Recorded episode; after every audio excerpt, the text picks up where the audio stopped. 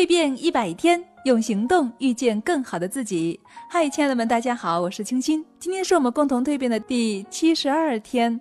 我喜欢上了一个男孩子，很想向他表白，可是啊，我不自信，他究竟会不会喜欢我呢？我每年都会报名国际调酒师比赛，每年都会临阵逃脱。今年我又报名了，不知道有没有什么好方法让我充满自信的去迎接挑战呢？我从小对心理学感兴趣，可是啊，我年龄比较大了，学东西比较吃力，又完全没有心理学基础，我没有信心，该怎么办呢？我心里一直有一个梦想的舞台，渴望站在舞台上演讲，散发光芒，可是我就是没有自信，又怎么办呢？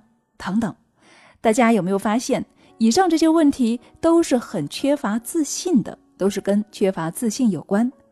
尽管我们在人生中会遇到各种各样的问题，可是消极的自我认知几乎是所有问题的开始。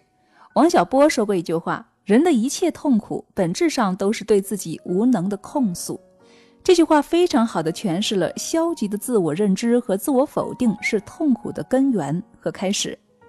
培根说过：“一个人爱上自己的时候，将开启一生的浪漫之旅。”而一个不爱自己的、否定自己的人呢？他所经历的必定会是一场艰辛的苦难之旅。自信的人不但能够让身边的人都喜欢他们，而且他们做什么事情啊都很顺利，仿佛拥有魔法一般，能够轻轻松松的就让美好的经历和不可思议的事情发生在他们的身上。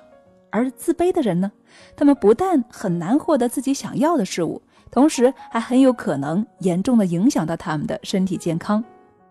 那么自信的人呢更有魅力，而有魅力的人呢也会更加自信。所以啊，今天我们就来聊一聊，怎么样成为一个有自信的魅力女性。一起走入我们今天的蜕变课堂，让我们来学习人为什么会缺乏自信和自我认知呢？以及我们应该如何改写自己的信念，构建起魅力与自信的良性循环呢？更多分享，欢迎一起走入我们今天的蜕变课堂。关注女人课堂微信公众号，在后台回复“蜕变一百”就可以收到限时的免费听课链接。热情期待，亲爱的你与我们一起来学习吧。那今天的分享就是这样喽，我们蜕变课堂不见不散哦。